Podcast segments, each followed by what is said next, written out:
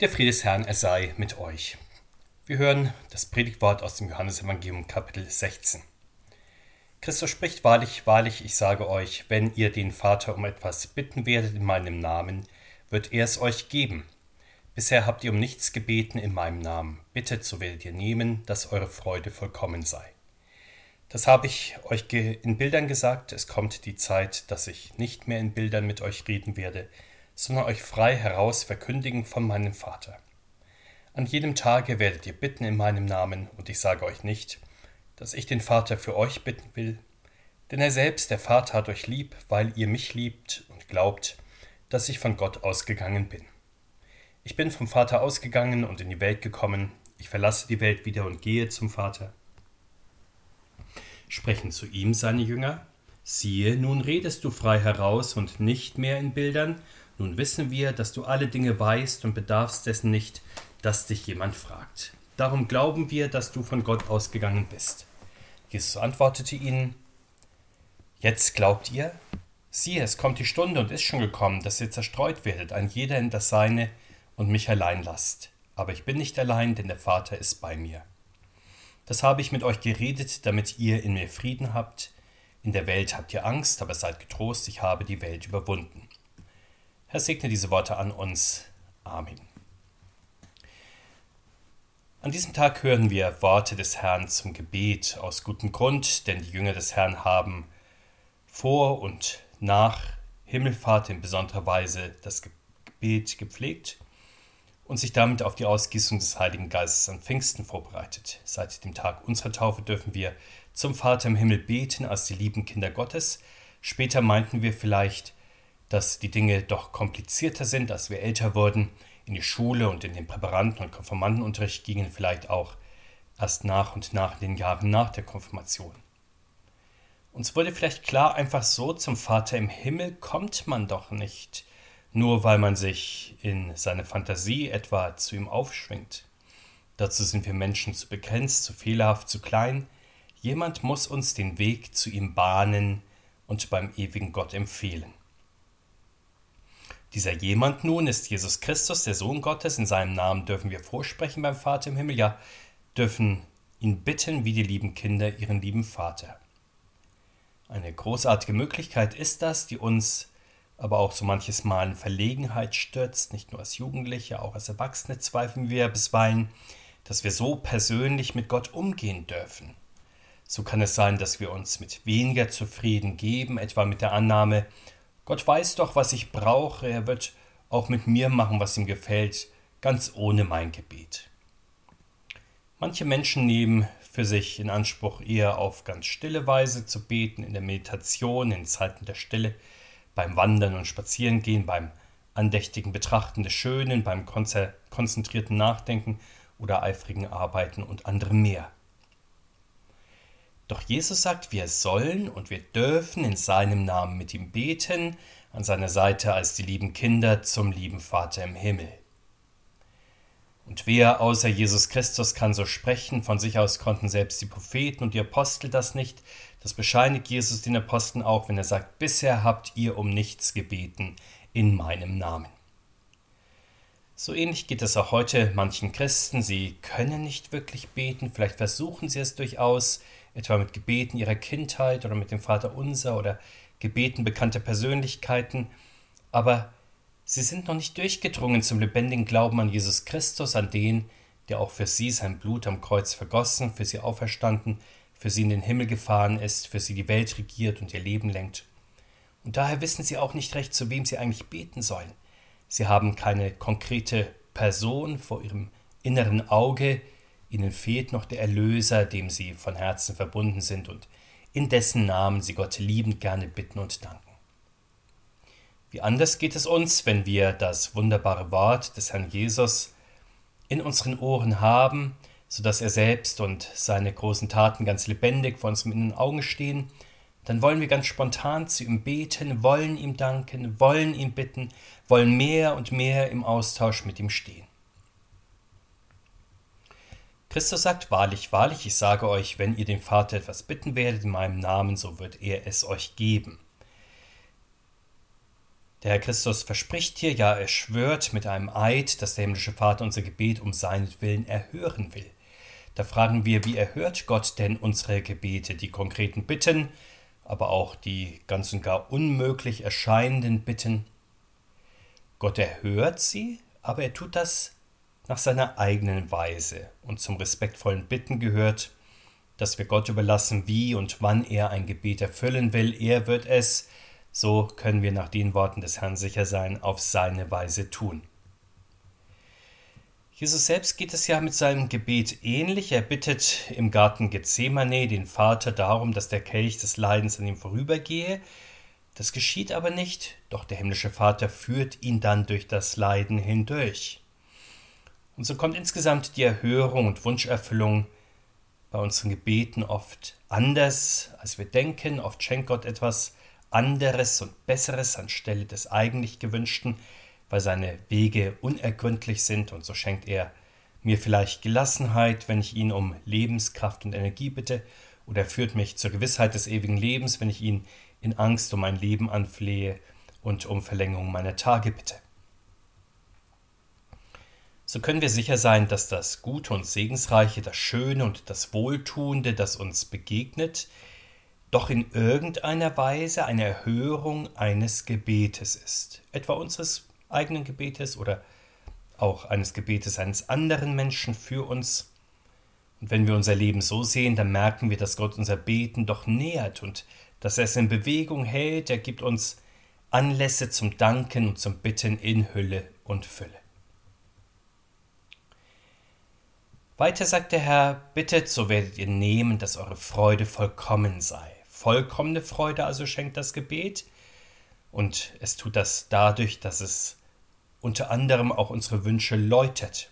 Wie viel wünscht man sich doch vom Leben, gerade wenn man jung ist, so unersättlich viel, dass man kaum Zeit zum Beten hat, so viel manchmal auch, dass man nicht zu nachhaltiger Freude kommt. Ein Termin, ein Ereignis, ein Ziel jagt das nächste und es wird immer schwieriger, das zu übertreffen, was man schon erreicht hat.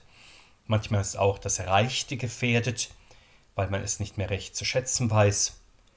Vollkommene Freude dagegen ist anders. Sie kommt von Gott, wenn wir das wollen, was Gott will, wenn wir tun, was er uns sagt, wenn wir bitten, was er uns vorspricht und das Gute dann dankbar aus seiner Hand nehmen.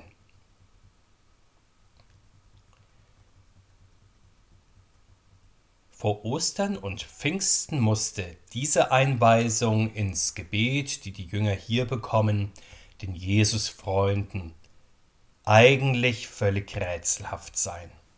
Sie hatten ja noch nicht erfahren, dass Jesus der Sieger über den Tod ist, ja der, der in den Himmel aufgefahren ist und zur rechten Hand Gottes vertritt.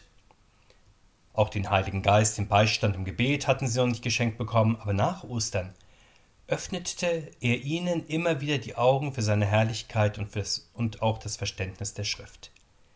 Nach seiner Himmelfahrt dann waren sie in seinem Namen immer zum Gebet versammelt und wurden dann mit der Kraft aus der Höhe ausgerüstet, und in welcher Vollmacht beteten sie dann seit Pfingsten. Wir überlegen, wie ist das mit uns Christen heute? Schon in der Taufe sind wir mit dem Heiligen Geist beschenkt worden.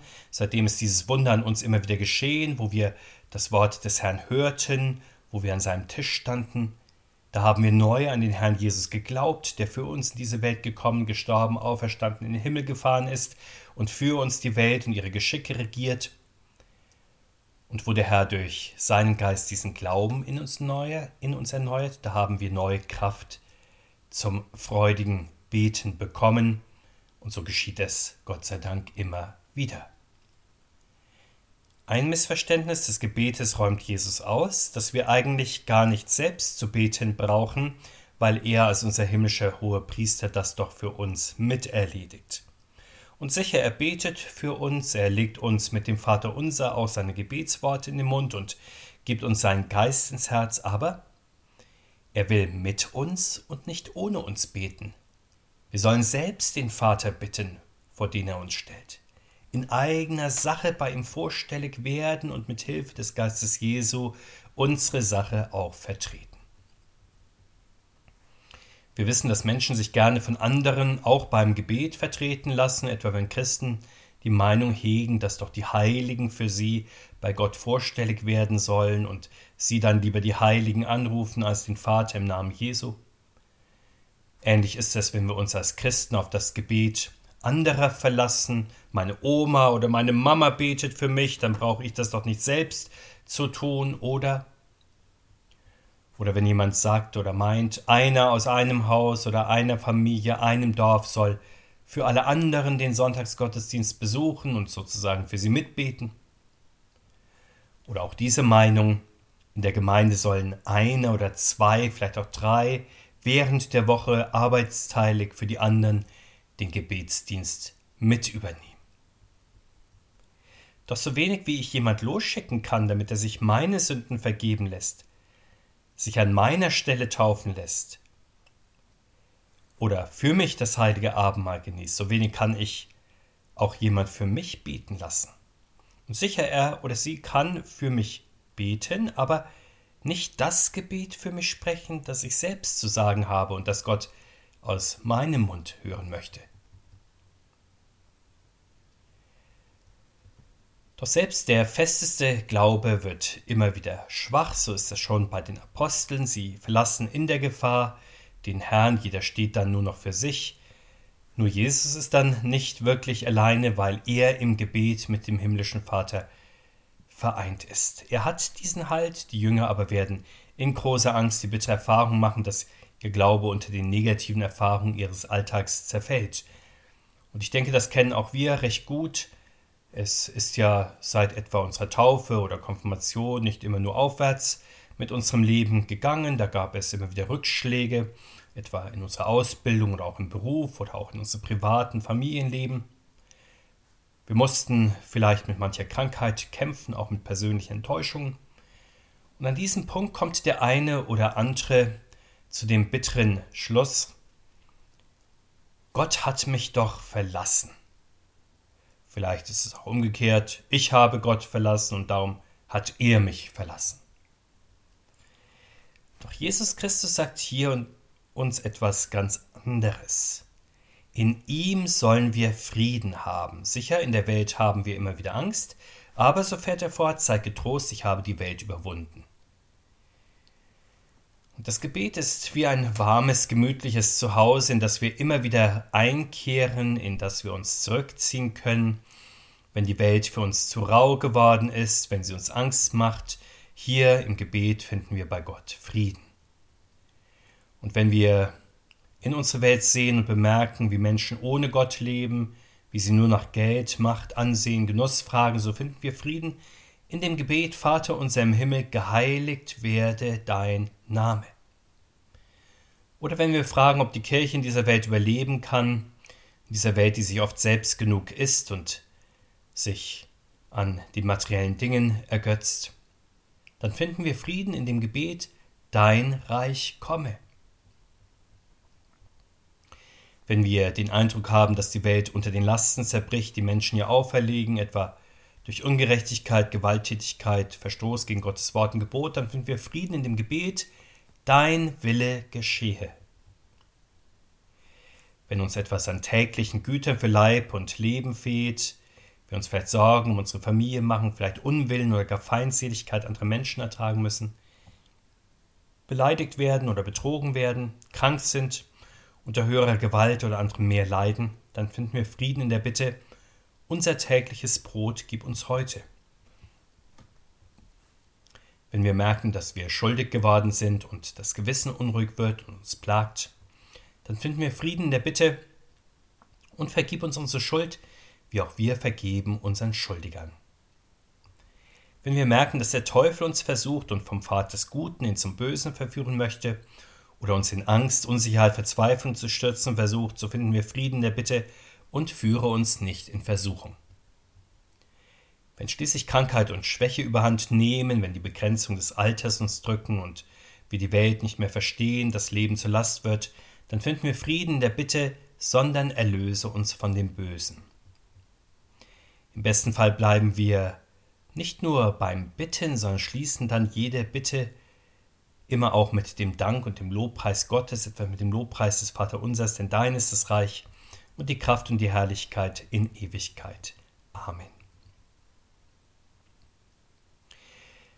Das Gebet ist wohl eine Sache der Übung und es ist gut, wenn wir nicht darauf warten, dass uns danach ist zu beten, dass wir das starke Bedürfnis dazu haben. Das Gebet ist ja das Ausatmen unseres Glaubens, daher will es regelmäßig, ja gleichmäßig geübt sein und das geht für jeden Christenmenschen privat, aber auch für christliche Familien und für uns als christliche Gemeinde insgesamt. Das Beten ist aber noch einmal mehr als nur eine Sprachübung, es ist ja lebendiges und furchtloses Gebet Kraft des Geistes Jesu. Aber wie kann ein Gebet, das man unzählige Male schon gesprochen hat, immer wieder lebendig in einem werden, sodass man es nicht nur mehr oder weniger gedankenlos vor sich hin sagt? Dass uns das gelingt, ist natürlich auch eine Wirkung des Geistes Jesu und muss uns geschenkt sein. In diesem Fall stellt sich dann bei uns das Bewusstsein ein, dass wir vor dem ewigen und allmächtigen Gott stehen und dass er uns zuhört. Wenn wir also so im Namen des Herrn Jesus beten, dann stehen wir nicht allein vor Gott, sondern auch in der Gemeinschaft der Menschen aller Zeiten.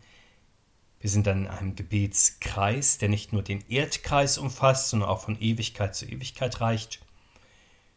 Wir sind ja schon damals bei unserer Taufe nicht alleine zum Taufstein gekrabbelt, sondern sind von Eltern und Paten auf betenden Händen zu Jesus Christus getragen worden. Wir sind auch damals nicht alleine konfirmiert worden, sondern zusammen mit anderen. Und wir sind in die Gemeinschaft des Glaubens und Betens gestellt worden, in die Kirche, in der wir bis zum heutigen Tag stehen, in der einer für den anderen auch und gerade im Gebet einsteht. Und sicher, wir können und sollen auch im stillen Kämmerlein glauben und beten, aber nicht nur und nicht ausschließlich für uns selbst. Unser Glaube und unser Beten, Gebet zum Vater im Himmel verbinden uns mit allen, die zu ihm beten, so wie wir. Wir sind durch Jesus Christus also, also eine Gemeinschaft des Anteilnehmens aneinander und indem wir andere Menschen im Gebet vor Gott tragen und sie mit ihren Sorgen und Nöten vor Gott stellen, beten wir für sie in der Gemeinschaft der Kirche, in der Gemeinschaft des Geistes Jesu. Das geschieht in besonderer Weise im Ablauf des Gottesdienstes, wie wir wissen, im Fürbittgebet am Ende des Gottesdienstes. Allmächtiger und barmherziger Gott, du willst unsere kalten Herzen zum Beten bewegen, damit wir im Austausch stehen mit dir und erkennen, wie du uns erhörst wir bitten dich, hilf uns durch deinen Heiligen Geist, dass wir jeden Tag wieder zu Christen werden, zu Menschen, die dir auf dein Wort antworten und dich um deine Erhörung bitten.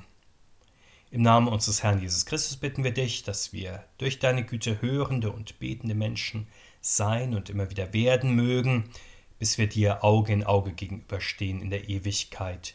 Amen. Und der Friede Gottes, der höher ist als unsere Vernunft, bewahre unsere Herzen und Sinne in Christus Jesus. Amen.